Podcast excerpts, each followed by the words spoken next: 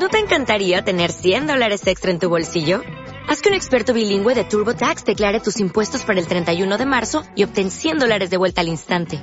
Porque no importa cuáles hayan sido tus logros del año pasado, TurboTax hace que cuenten. Obtén 100 dólares de vuelta y tus impuestos con 100% de precisión. Solo con Intuit TurboTax. Debes declarar para el 31 de marzo. Crédito solo aplicable al costo de la presentación federal con TurboTax Full Service. Oferta sujeta a cambios o cancelación en cualquier momento.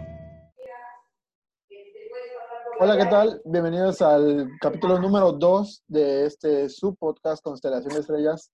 Es un honor para mí presentar a alguien que yo quería conocer hace mucho tiempo. Es, es el exentrenador del Puebla, del Veracruz, de Chivas USA. Está como analista y comentarista en ESPN. José Luis Sánchez, hola. ¿Cómo estás, Chelis? Bien, gracias. Buenas tardes. Y que nos perdone la gente. Nada más déjenme echar aquí un grito porque hay un escándalo acá. ¡Pita! Ya empecé a grabar. ¡Pita! Gracias. Pita, silencio, que estoy grabando, hijo. Perdón, sale, ya está. no te preocupes, Chelis. Para servirles, que híjole. Eh, para empezar. Gracias a Dios. Para empezar, me gustaría que me, me pudieras decir cómo se define José Luis. La persona como tal, ¿cómo se define en solamente en estas palabras? Pues apasionado, mano, pero, pero mientras más, mientras más vas creciendo, me imagino que mientras más madures, porque no estoy, no estoy maduro, mucho menos, pues más te vas dando cuenta que, que todas tus pasiones o tu pasión, este, de alguna manera, por, por estas globalizaciones, va desapareciendo y entonces hay que estarse reinventando todos los días, ¿no? A ver de dónde caramba sacas pasión. O sea, ¿Cuál es la fuente de la pasión? Sí. bueno, la mayoría de la gente que te va a oír ya sabe quién eres, pero para los que no, eh, tú eres un amante del fútbol. Y para los que no lo saben, es un amante recalcitrante del Puebla. No. ¿No? Soy un amante del, soy un amante del fútbol deporte. Ok. Amante del fútbol deporte disciplina. Amante del fútbol disciplina, este, para ser una mejor sociedad. Lo que hoy en día sucede, no, no, soy amante. Y lo que hoy en día sucede en Puebla, tampoco soy amante. No, no, ya no. E, ese es lo que te digo, ¿no? Ya de ahí ya no agarro pasión. Ya no agarro porque ya no es, no es con lo que yo crecí, yo con lo que viví, con lo que llevo 55 años metido. No, ya no, ya, ya, ya di un giro. Y créemelo, que, que ya venía el caminito. Pero con esto de la pandemia se acrecentó, güey. Sí. Eh, bueno, eh, sí quiero tocar esos temas fuertes que ahorita hay en el fútbol mexicano, pero me gustaría empezar con tu infancia y tu juventud. ¿Cómo fue? ¿Dónde nació ese, esa pasión? Yo nací, en, yo nací en Puebla, tengo 61 años. Mi papá fue como por el 63, 64, fue accionista de Puebla con dos acciones. Tenía dos acciones, pero esas dos acciones nos daba o me daba derecho a, a, a seguir al Puebla en segunda división y entonces toda la, mi primaria me la pasé eh, todos los fines de semana con partido del Puebla en segunda división, hasta que en el 69 ascendió y, se inauguró el Cuauhtémoc en el 67, y entonces ya los partidos ya eran en el Cuauhtémoc. Entonces, toda mi vida estudiantil, familiar, ¿eh? amigos, novias, eh, todo lo que te imagines, siempre había una pelota de promedio. A la edad que me diga, siempre, siempre. Después me casé, luego fútbol amateur, tuve mi equipo, este, siempre fútbol, siempre, siempre fútbol. Yo tengo dos anécdotas. Una, que intentaste ser jugador profesional. Eh, de hecho, fue Manuel Apuente el que te dio la oportunidad, pero ¿qué sucedió? ¿Por qué no, no se pudo trascender en Yo quiero entender que en el fútbol destaca el que tiene disciplina. En mis tiempos no había, no había fuerzas básicas, no es de que te mandaran a, la fuerza básica. Entonces, o entrabas a un primer equipo o adiós, ¿no? y, entré a un primer equipo y entrené todo un año en el Puebla, en el, en el 79. Entrené todo, todo un año en, ese plantel. Y, y, yo me imagino que por mi disciplina, ¿no? Porque de alguna manera hacía yo interescuadras y entrenaba yo con el primer equipo todo, todo, vaya, como, como parte de los 25, 24 que había ahí, yo era uno más. Pero yo, yo quiero entender que mi disciplina, porque un año, dos años después llegó Roberto Luis Esparza, que no era mejor que yo. Créeme lo que no. Pero tenía toda la disciplina del mundo, hijo. Toda la disciplina del mundo. Y entonces, este, esa era la gran diferencia. ¿Qué edad y, y después, la vida, iba yo entrando a universidad, tendría yo 18, 19 años. Este, no sé qué te iba yo a decir. Sí, que la vida, si no tienes disciplina, hijo, no puedes llegar a nada. Y yo no, en el fútbol, esa gran oportunidad que tuve, este, no, la, no la aproveché. Luego, luego jugué segunda división y jugué, jugué liga semiprofesional en, en, en, Toronto. Este, hice una pretemporada en Atlético de Madrid, pero no, mi disciplina no me, no me ayudaba, hijo, no me ayudaba. Sí, tengo una anécdota de que cuando fuiste al Atlético de Madrid te relacionaba mucho con Hugo Sánchez. ¿Sí, sí, sí es cierto eso? Por el él, él, él, estaba en el Atlético de Madrid y, y yo conocía al señor Navarro, que era el secretario técnico, pero yo lo conocí de portero cuando vino a jugar al Atlético de Madrid hace muchos años. Después vino y jugó contra, contra un Puebla que yo llevé, ¿no? Este, lo llevaba, no me acuerdo quién lo llevaba. No, lo llevaba Javier Aguirre, güey ese Atlético de Madrid lo llevaba Javier Aguirre y vino a Puebla a jugar. No, yo te hablo Atlético de Madrid de muchos años, cuando jugaba, cuando jugaba Hugo Sánchez. Y cuando, una vez que estaba en España en un verano, yo me encuentro el señor Navarro, pero ya era secretario técnico. Y le pedí una oportunidad y sí, toda la pretemporada me la eché. Eso fue en el año 82. Me la eché en el Atlético de Madrid, toda la pretemporada de, espérame, no del primer equipo, güey, de la tercera división. Oh. Sí, de la tercera división. Eh, bueno, ya después de, que no logró llegar a ser futbolista profesional, ¿cómo fue el, acercamiento a ser entrenador? Pasaron muchos años, porque yo estudié para entrenador hasta, el 95, y obviamente mi, vida siguió ligada al fútbol amateur, muy, muy ligada al fútbol amateur. Teníamos una liga, la Liga Española, que luego le llamamos Liga Ibérica y, y, ligado, ¿no? Yo tenía equipo y lo que tú me digas y mandes. Y en el 95, en un parteaguas muy, muy drástico económicamente, yo tenía, tenía en esos tiempos nueve tiendas, nueve joyerías, y vino un, un, bajón, nada que ver, fíjate nada más, nada que ver con el bajón que viene ahorita, ¿eh? O sea, no, que ya, no. ya, ya, te acuerdas de eso y te, te ríes, ¿no? De, de, lo que sucedía en esos años. Y, y, yo de alguna manera tenía yo que ponerme a hacer algo, este, porque estaba muerto lo de, lo de, lo de mi comercio. Cada, cada mes tenía que ir cerrando una tienda porque me quedé sin inventario. Y con unas deudas en los bancos tremendas y vaya, con mucha, con, con problemática nueva, pero que hoy te ríes de eso. Y, y abrieron el primer curso del ENVIT, uh -huh. México, lo vi en un periódico, fui, pedí, pedí informes y para adentro. Y ahí me estuve dos años y medio estudiando la carrera de director técnico. Mencionaste una tienda. ¿Tenías alguna otra profesión antes de estudiar para entrenador técnico? Entonces, Yo soy administrador, hijo, pero nunca, nunca he ejercido. Nunca he ejercido. Nunca he sacado mi diploma. Oh, o sea, ya. nunca he, no, no, no, vaya, creo que ni cédula profesional tengo, para que me entiendas. Yo nunca la he sacado. No, no es una cosa que me enorgullezca. ¿Usted salió de, del INDI, me dijo? ¿INDEI? ENDIT, ENDIT, ENDIT, Escuela Nacional de Directores Técnicos. Es la primera, la primera generación Raúl Cárdenas era el, era el, era el director, el, director de esa escuela, y, el curso era en México, en el centro de capacitación viejo, ahí por Tlalpan. Y entonces iba y me eché los dos primeros, eran cuatro módulos, me eché los dos primeros módulos, íbamos, bueno, había cuatro gentes aquí de Puebla, Barberena, Fogel y otros dos muchachos, me los llevaba yo y estudiábamos lunes y martes. Y el tercero y cuarto módulo me lo eché junto. Como si estudias quinto oh. y sexto de primaria junto. Sí. Así, me los eché junto. Entonces era de lunes a jueves. Ya toda y entonces me hicieron un examen para el tercer módulo y me hicieron un cuarto examen junto para el cuarto módulo y ya me gradué de director técnico. Y me gradué, mira que ahí dice un, un, este, un reconocimiento me dieron por, por el mejor promedio de, de la generación. ¿Y cómo fue su llegada al Puebla?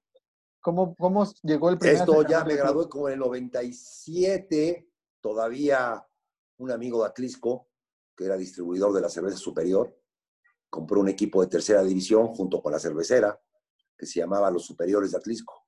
Uh, sí. Y, y jugamos, bueno, yo, yo llevé ese equipo un año, era yo el administrador, el psicólogo, el entrenador, el preparador físico, el auxiliar, era yo todo.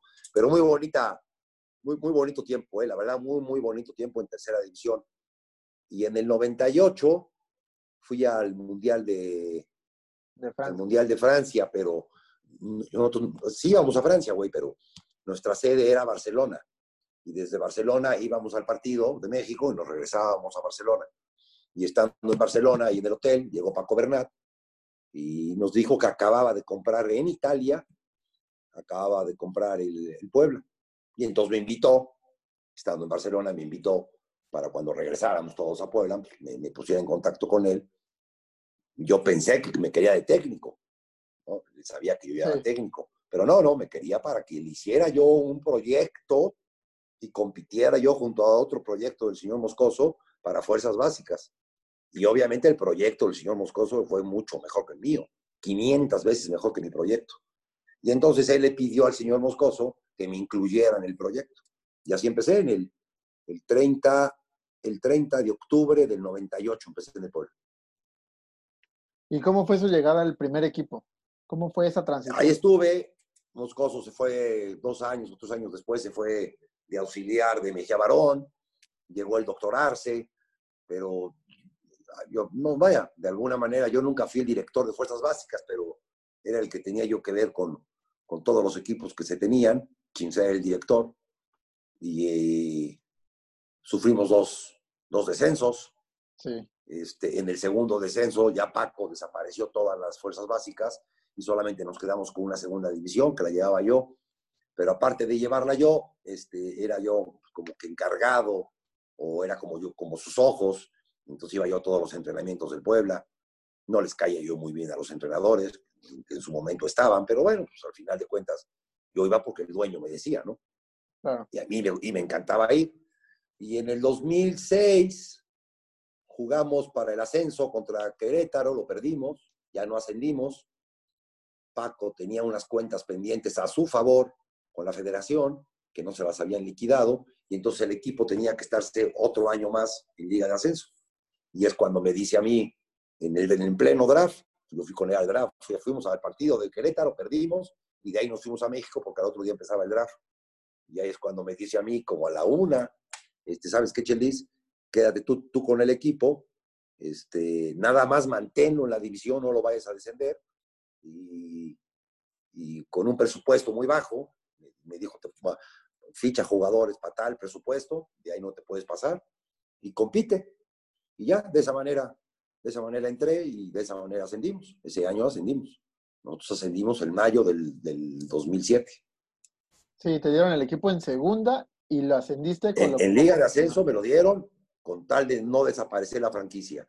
Y lo hice con 16 jugadores de fuerzas básicas, de los que estaban en su momento en segunda y de, los, y de otros que ya habían pasado por su edad, ya trabajaban, ya estaban en otras cosas, y los jalé junto con Luis Enrique Fernández, que me ayudó muchísimo.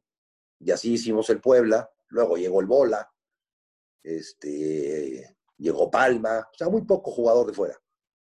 Con muy poquitos nos reforzamos de fuera, pero ese equipo fue el que, el que ascendió. Antes de meternos a, a tu historia en la primera división, ¿cómo logras sobresalir en este ámbito de directores técnicos donde se glorifica a los exjugadores? Y hoy tuve una plática con un chavo, hijo, que se metió a estudiar para director técnico, porque según él me cuenta que no, que no, no tuvo palancas ni dinero para ser jugador. Y entonces él sabe que se necesitan dinero y palancas para estar en primera división. Y entonces le digo, esto no es de palanca ni de dinero, güey, es de capacidad. Si tú tienes la personalidad para ser futbolista, la disciplina, como ya platicamos, o si tienes la personalidad y, este, y, y, y, y te sabes parar dentro de un grupo con una idea y puedes ser un líder, pues te van a dar la oportunidad. ¿no? No, Claro. no es de palancas, esto no es de palancas.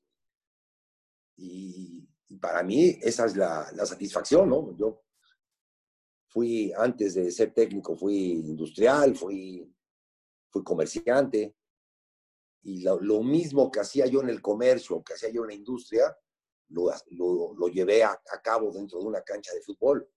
O sea, yo hacía pantalones en la industria. Y para hacer un pantalón necesitas 32 pasos. 32 pasos que costurera tras costurera se tienen que ir pasando la pieza, ¿no? Esta le hace una cosa, se la pasa a esta, esta hace una cosa, se la pasa a esta, y se va encadenando la producción. Si alguna de estas te falla, o sea, si fuera un cuello de botella y no sale la producción, pues es lo mismo con el fútbol, hijo. Yo te digo que sí es más difícil las costureras que los futbolistas, mucho más difíciles. ¿Cómo definirías ese sentimiento de haber logrado el ascenso en aquel año? Mira,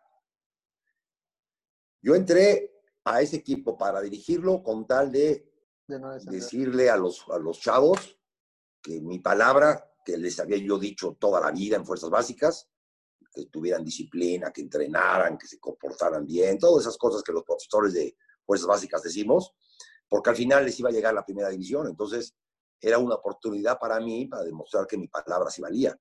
Yo por eso tomé el cargo, yo no tenía ningún, ningún interés en tomar el primer equipo. Entonces, este, ahí fue lo, que me marcó a mí, ¿no? Darle la oportunidad a los chavos.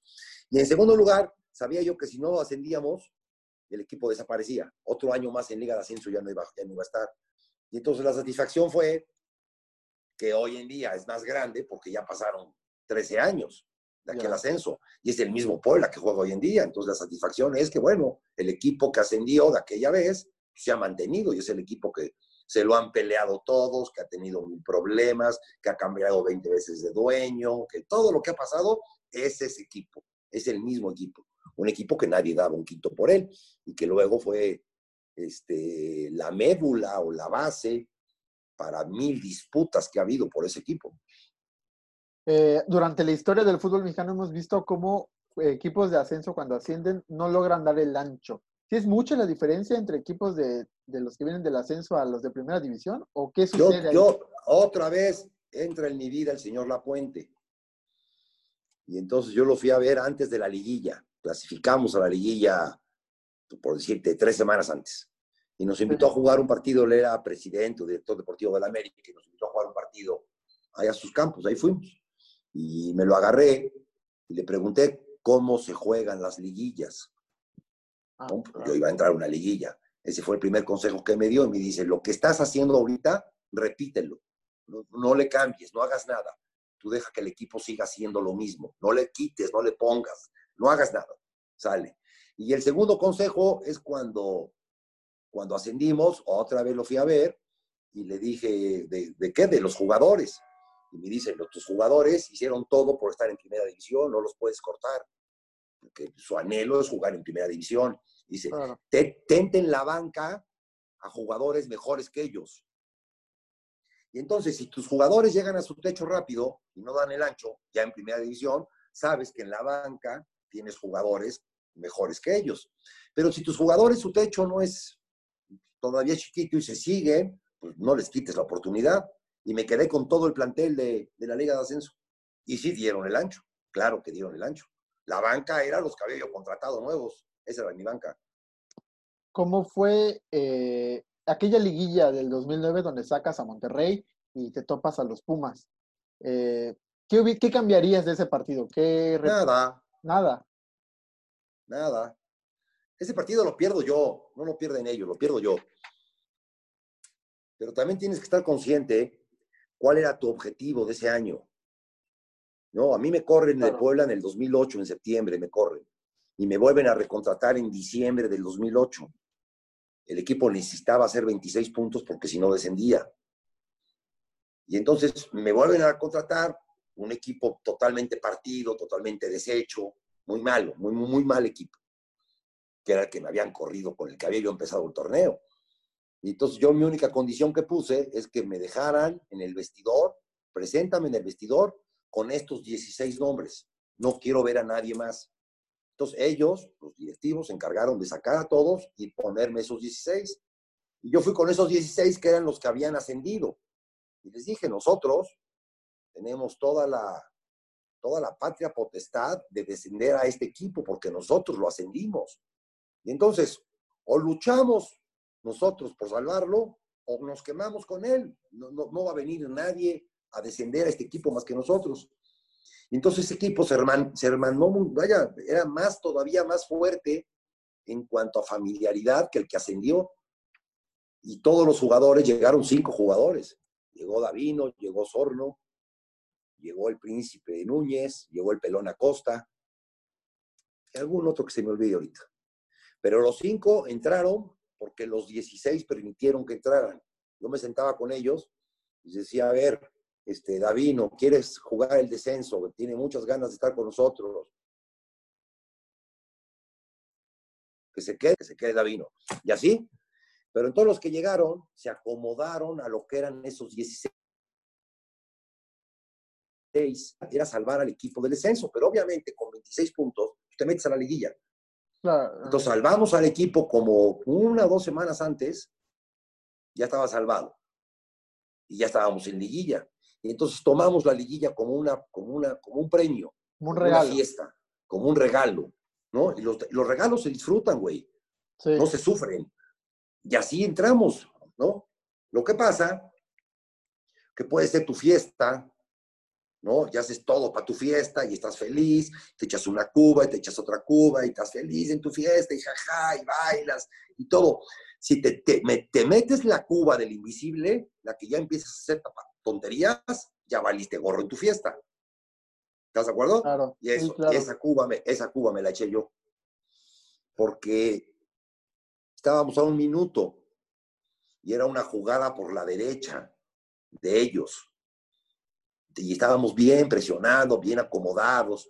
Y de repente yo veo como de la banca, el Tuca, le dice a Verón al ataque. A Verón estaba con el bola el defensa central, estaba con el bola allá atrás, ¿no? Y le grita que adelante, y este güey se encarrera, se encarrera, se encarrera, pero yo me embelezo y yo no le digo al bola, persíguelo. Si el bola lo hubiera perseguido, Verón no le gana el cabezazo al bola. El bola era muy bueno metiendo goles, pero era, era igual de bueno defendiendo por arriba. Era muy bueno defendiendo por arriba. Por arriba, o sea, Sí, sí, sí. su juego aéreo. Si yo le llego a decir lo mismo que le dijo el Tuca a Verón, este, no nos meten ese gol. Pero me perdí. Faltaba nada, faltaba esa jugada. Sí, era la última. Me perdí. Me perdí yo, me perdí yo. O sea que la verdad, la verdad, me perdí yo. Luego después pasan los años y dices, bueno, nuestra meta era salvarnos, güey. No era otra cosa. Y sí, nos salvamos. Sí. Y al otro año volvimos a repetir en liguilla contra Sí. Cruz Azul. Sí, sí, sí. El próximo torneo volvimos a repetir. Estuviste en Chivas USA. En, el, en aquel entonces el fútbol estadounidense no era lo que es hoy en día. No, Para, es 10 para- para veces más hoy. Es 10 veces. El presupuesto, este, porque ves que hay control de presupuesto ahí, era 300 mil dólares al mes. Hoy son 3 millones, güey. Antes tú tenías que darle una rebanada. Si tenías 30 jugadores y, este, y el presupuesto era 300 mil, tenías que dar una rebanada de 10 mil a cada uno. Y hoy no, hoy la rebanada es de 30 mil. Antes, el jugador franquicia podías comprarlas, podías decirle a un equipo, véndeme jugadores franquicias. Los más malos teníamos derecho a tener más jugadores franquicia. Chivas era el último lugar. Hoy no, hoy cada equipo nada más tiene derecho a tres jugadores franquicia. Y antiguamente, que lo siguen haciendo, ¿no? Todos son socios. La liga es la que te paga, no te paga el equipo, te paga la liga. La liga organiza los pagos de todos los equipos y va pagando, luego se lo descontará al equipo, ¿no? De alguna manera. Pero hoy en día, artistas, este, industriales, gente de otro deporte, ¿no? Han visto que la MLS ha crecido y ha invertido en los equipos. Entonces, ese es el gran crecimiento de la MLS. El el que gente ajena al fútbol haya invertido, cosa que aquí en México no se permite, güey. Aquí quiso invertir Slim, no lo dejaron. Quiso invertir Vázquez, el de los Hospitales Ángeles, no lo dejaron. Quiso invertir Ashar, el de Pinturas Comex, no lo dejaron. Esa es la, la- la gran diferencia de cómo ellos tienen una sociedad Claro. perfectamente establecida y aquí no te dejan ser socio. Aquí tú metes tu dinero y te lo maneja otro güey. Cierran la mesa para los que ya están. Sí, ah, ya me entendiste hijo. Más fácil, Claro. más fácil como tú lo dijiste. Después de Chivas sí regresaste a México al Veracruz, al ya extinto Veracruz. ¿Cómo fue esa experiencia en el puerto? Muy buena. Ahí luchábamos contra el Atlante. Tenía yo 11 partidos. Los dos primeros los perdí, güey. Contra Tigres y contra Toluca. No veía yo por dónde. Pero Atlante había empezado muy bien. Y cuando en esas fechas, faltando ocho, siete partidos, Atlante se empieza a pelear entre ellos. Y empieza el presidente a meterse y no les pagaba. O sea, la vieron muy fácil. Y empezaron los problemas. Y nosotros nos juntamos más este, y con un fútbol sumamente rudimentario, sacamos 11 puntos y nos salvamos. Y descendió el Atlante. Pero no, magnífica experiencia. Pensé que me iba a quedar la temporada que venía, ya estaba todo arreglado con, con el señor Curi, al cual le, guardo un grandísimo respeto. Para mí, para mí, señor Curi, conmigo siempre fue un, tipazo. Pero algo no, no estuvo, no, algo no cuadré bien con el hijo. Nunca me dijeron el por qué. Y, al empezar la temporada, o sea, al empezar la pretemporada, me corrió, me corrió el hijo. El hijo me llevó, a mí no me llevó el señor Curi, a mí me, me llevó el hijo. Y al final de cuentas me corrió el hijo. Pero la verdad, muy bien, me la pasé muy bien en Veracruz, grandísima afición, grandísima ciudad, se vive muy bien. Y el equipo, al final de cuentas, tenía el sello, ¿no? Luchábamos y nos matábamos y, eh, sacábamos los puntos necesarios, En aquel entonces tú llevaste a Hernán Cristante a, los tiburones rojos. ¿Por qué Cristante? Yo a Hernán lo conozco de Carlos Hurtado y lo conozco que había trabajado conmigo en Fox. Y Hernán Cristante tiene, tiene un nombre en el fútbol mexicano. Claro. Es una persona este, muy reconocido en el fútbol mexicano. Y yo no venía con ese, con ese reconocimiento. Y yo necesitaba darle a mi cuerpo técnico esa, ese sello de, de, un buen cuerpo técnico. Y qué mejor que la, la imagen de Hernán. Y me agarró, fue su primer equipo como auxiliar. Y lo que yo pretendía de Hernán, yo lo, yo lo tuve con Hernán. Ya después eh, dirigió en Tepic y dirigió Toluca y todo lo que tú me digas y mandes, pero este, era un güey con mucha, con mucha personalidad y con un hombre intachable en el fútbol mexicano. Y yo necesitaba darle a mi cuerpo técnico eso que tenía Hernán. ¿Qué opinas de lo que está sucediendo hoy en día con lo del ascenso y el descenso? Que son, son decisiones unilaterales para beneficiar al Atlas, para beneficiar a Puebla, para beneficiar a los, a los socios chiquitos y que de alguna manera tienen, quieren quedarse ahí, ¿no? Porque, porque el primer, la primera regla para que un equipo pagara 120 millones la, la, puso, la puso el señor Guzmán con el Atlas. Al final de cuentas, el Atlas no descendió. Y esta segunda regla, pues la hacen por lo mismo o por otros que se pueden pegar, ¿no? Porque es una, una gran mentira el cuaderno de cargos. Te aconsejo que veas una entrevista al señor Castellanos, creo que es apellida, de la UDG, y, la queja que tienen contra el despacho externo que, les, que, que dictamina a los equipos y que a cada equipo le cuesta 350 mil pesos al año y que al día de hoy simplemente les dijeron no pasaste la prueba a todos los equipos, no les han dicho por qué a ningún equipo le han dicho por qué. Y lo que ellos argumentan es una, una falacia tremenda, que eran, son equipos con, con dinero público. Claro. Cuando, cuando la, la, Liga de Ascenso, todos los equipos, todos se manejan con dinero público, en su presupuesto mayoritario. ¿Por qué? Porque a los gobiernos les conviene, porque eh, hacen que el deporte en sus, en sus poblaciones, por medio de un equipo de fútbol, prospere y para mí es, es válido. Y el señor Bonilla lo sabía, porque el señor Bonilla fue director de la Liga de Ascenso muchos años. Hoy en día les dicen que no por eso, porque son dineros públicos los que se manejan ahí, cuando el gobierno de, de Culiacán, de Sinaloa, acaba de pagar 400 millones para que se vaya a Morelia. O sea, ¿no? el, cómo se manejan las ligas. Para mí la Liga Mexicana, dentro de la cancha, es muy buena, muy táctica, con muy buenos técnicos, con muy buenos jugadores. Afuera de la liga, la liga es verdaderamente, nada, un mercado, una, una, una, una cosa que, no, somos, somos, burla, un circo, somos burla de todas las ligas del mundo. Y al final de cuentas, sí, cada país tiene la liga que se merece. Adentro del campo me consta que es una liga muy difícil.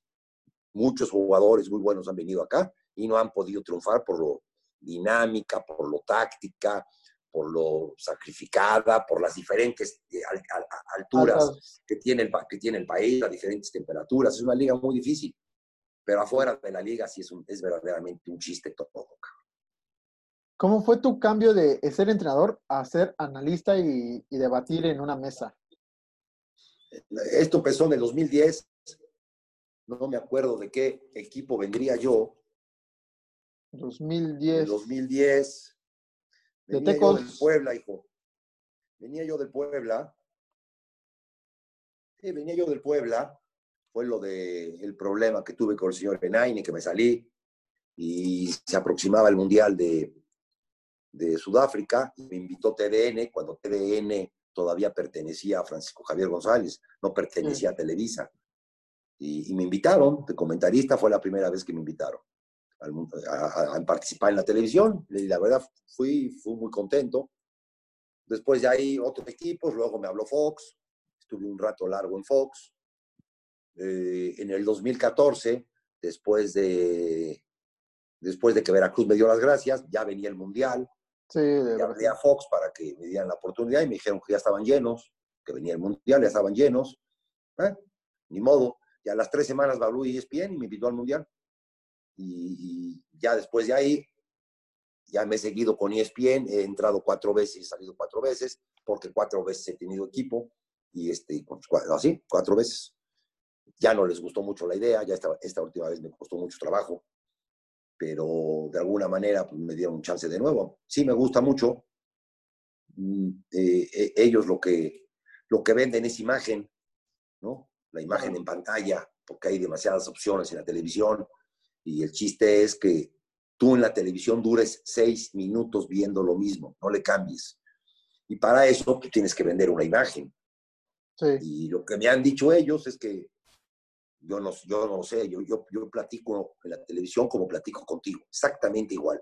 Sí, de hecho. Eh, lo que me dicen es que mi cara llena la, llena la pantalla, les llena la pantalla. Yo no, yo no entiendo de eso, hijo. A mí con que me den chamba es suficiente. ¿Cómo es tu relación con José Ramón después de aquella... Muy buena, muy buena y, muchas veces me, he pedido disculpas públicas, el, error fue mío, porque él es su ring, es como si José Ramón quiere entrar a una cancha donde yo estoy entrenando. Sí, claro. Entonces se metería a mi ring, ¿no? En la televisión es su ring, está en su ring, que es el, es el pionero de todos los programas de televisión. Sí. Y, yo, al ponerme en un programa con él, porque yo sabía que iba al programa de él, desde, desde que me hablaron de México, me contrataron, iba yo a Picante. Yo tuve que haber sabido al ring que iba. Y yo, yo fui el que no me aguanté. ¿No? Yo no me aguanté. Y, y, ese, fue, ese fue mi problema, no de él. José Ramón ha sido, ayer le di una, una bronca que tuvo con Higuera, ¿no? Pero una bronca grande tuvo con Higuera ayer en, y yo digo, José Ramón no tuvo la culpa porque me acordé de este problema. Se dijeron cosas muy feas los dos. Pero el ring es de José Ramón, no es de Higuera. Higuera es como yo, somos nuevos en esto. Y si sabes que vas a platicar y vas a discutir José Ramón y vas a decir lo que tú sientes, no lo que diga José Ramón, lo que tú sientes, te tienes que aguantar a lo que diga él. Porque así, así está hecho el programa y así son las jerarquías, güey. Si te dieran la oportunidad de regresar a dirigir, ¿qué equipo dirigirías hoy en día? No, yo, yo tengo cerradas las puertas en el fútbol mexicano, eso sí de antemano te lo digo, porque, porque hablo las cosas como, como te las estoy diciendo, digo que la liga verdaderamente es un chiste, ¿no? Entonces, ¿qué equipo va a decir, ah, vamos al Chelis? Yo, yo, yo tengo cerradas las, las puertas por gusto, por placer, por, por, por, porque caramba, para mí sería la maravilla del mundo cualquier equipo de Monterrey y no le estoy moviendo el, el tapete a, a, Mohamed ni a Tuca, ¿no? Imagínate mover el tapete a Mohamed o a Tuca, el Chelis, está cañón, hijo. Pero Monterrey, Monterrey me gusta mucho porque es una ciudad que, que no sé cuántas horas al día en programas y en cosas se habla de fútbol, es una ciudad totalmente futbolera, muy localista, muy de ellos, pero totalmente futbolera. Y eso a mí me gusta mucho, esa, con la pasión con que lo viven, ¿no? Aprovechando que tocaste el tema, ¿cómo ves el, el boom que tienen los equipos del norte hoy en día. ¿Sí están a la par? O sea, ya no son los cuatro grandes o... No, eh, yo creo que ya el fútbol mexicano se dividió, no sé cómo venga ahorita con, con el tema este de, de, la, de la, pandemia, de, de, los recursos, no van a ser igual los recursos, porque la televisión te va a pagar lo mismo, porque estas instituciones, FEMSA y CEMEX, obviamente no van a dar lo mismo, porque FEMSA va a, vender menos, porque CEMEX va a vender menos, entonces todo va a venir reducido, es obvio que va a venir reducido. Pero al final de cuentas, dentro de lo reducido, van a seguir mandando. Ya el fútbol mexicano se, se disparató entre los cuatro de arriba, que es Cruz Azul, América, Tigres, Monterrey, ¿no? Luego viene un pelotón de seis o siete que disputan cuatro lugares de la liguilla, y luego vienen los que van a jugar el descenso. No, no, ya, ya está muy disparatado, ¿no? Los, los presupuestos. Sí, ya, ya. No sé si la, si la solución sea este, un tope que salarial. solamente, que solamente, sí, que solamente puedas gastar, no tope salarial, hijo, que solamente puedas gastar lo que te ingresa. O sea, si yo, yo, yo Claro. Puebla, me ingresan 200 millones al año, aquí están las facturas de lo que me ingresó, yo me puedo gastar 180, no me puedo gastar más. El gran problema es cómo lo van a hacer estos equipos que, que obviamente no les ingresa lo que se gastan. Hoy en día, fíjate nada más, Monterrey perdió 7 millones y medio con a- anular el, el torneo. ¿no? Ese es el cálculo que se, se, se dice que perdió Monterrey o dejó de ganar 7 millones y medio. Pagó 15 millones por mesa. ¿Qué tanto es mesa para el Monterrey? No es su hombre, no es su hombre No indiscutible, claro. Es banca, ¿no? Sí, y pagaron 15 millones por él. O el América, por los dos, Benedetti, o como sí, Benedetti. Nico y el joven que, que, se, que, que casi pierde la pierna, ¿cómo se llama? El Nico Castillo. Castillo, Castillo. ¿no? Costaron 20 millones los dos, Sí, ¿no? Entonces, son equipos que cuál sería su tope salarial o cuál sería su ingreso. Igual ellos se lo prestan de la, de la bolsa izquierda a la derecha. ¿No? Y ¿Cómo les dices que no? El PSG Claro. lo hace, el Paris Saint Germain lo hace así, hay tope salarial y el dueño emite acciones y pone más acciones a las ventas, las compra él y mete dinero al equipo. Y así es como trae a Neymar y trae a todos. O sea, se hace la ley, pero se hace la trampa. Es muy difícil. En Alemania sí lo siguen bien. En Alemania sí son legalitos, legalitos. ¿Qué debería aprenderle la Liga. Mexicana? ¿Qué debería de aprender la Liga Mexicana a las ligas de Europa? No, todo. No, no, todo. Todo, ¿verdad? No, son, son, son ligas de primer mundo. Y, y- y- a mí me encanta México, yo soy mexicano, pero sí estamos muy lejos de ser primer mundo. Sí. O sea, el, el ejemplo que está dando Alemania al mundo, no a Europa, al mundo, El mundo entero. de cómo se organizan. Y fíjate además el dato que te voy a decir. El 69% de los jugadores que inician los partidos en la liga alemana no son alemanes. Sí, es cierto. Y entonces no es problema de nacionalidad, es problema de que llegas a ese país y te atienes a las reglas de ese país. Y entonces los franceses, los belgas, los españoles, los africanos, los argentinos, todos los que juegan en esa, en esa liga se atienen a lo que son las reglas del país. Y entonces pues, es una liga muy fuerte, hijo. Y entonces en la liga mexicana, no, no es fuerte. Imagínate. En la liga, en la liga, en la liga alemana, el Bayern Leverkusen mañana lo cambian de ciudad. No, pues no. ¿no? O sea, o, no, no hay, no hay ascenso ni descenso, porque a lo mejor podría descender el Borussia, y dicen, no, pues cómo va a descender el Borussia, y quitan el ascenso y el descenso. O sea, son, no, no, no les pasa por la cabeza lo que sucede acá, que un dueño tenga dos equipos o tres. O sea, no, no, no, es imposible, ¿no? Y, y en esas estamos nosotros, cabrón. Exactamente, en esas estamos nosotros. Ya por último, ya para jugar un poco con la imaginación, ¿cuál sería el once ideal del Chelis de, de jugadores que dirigió? ¿Qué dirigí? Que hayas, que hayas entrenado. ¿Cuál sería tu once ideal? Hombre, Villalpando seguro, Ok, el Cherokee por derecha seguro, Joaquín Velázquez seguro, Davino seguro, Julio. Laterales izquierdos, a ver si no me falla, mano. Laterales izquierdos, yo creo que tendría que estar Híjole. A ver, me voy a brincar lateral izquierdo. Este, en la contención, seguro, el ruso y. Ruso Samoglini. Ruso Samoglini y Noriega. Rubén Sangüesa. Samu. ¿No? Samuesa lo, lo, lo, lo, tuve, en, lo tuve en Tecos. Tecos, sí, claro. Sí, lo tuve a, a Rubén. Este, el Bola adelante. Déjame darle vuelta. Nico Olivera, por el otro lado de la Zambuesa. Okay. Y solamente me falta un acompañante de del Bola, el Pescado Ruiz. Pescado Ruiz. Sí, me faltó lateral izquierdo. Bueno, ya queda me faltó pendiente. lateral izquierdo. Ya queda pendiente. Pues muchas gracias, Chelis. Ah, última pregunta. ¿Por qué Chelis? ¿De dónde viene el Chelis?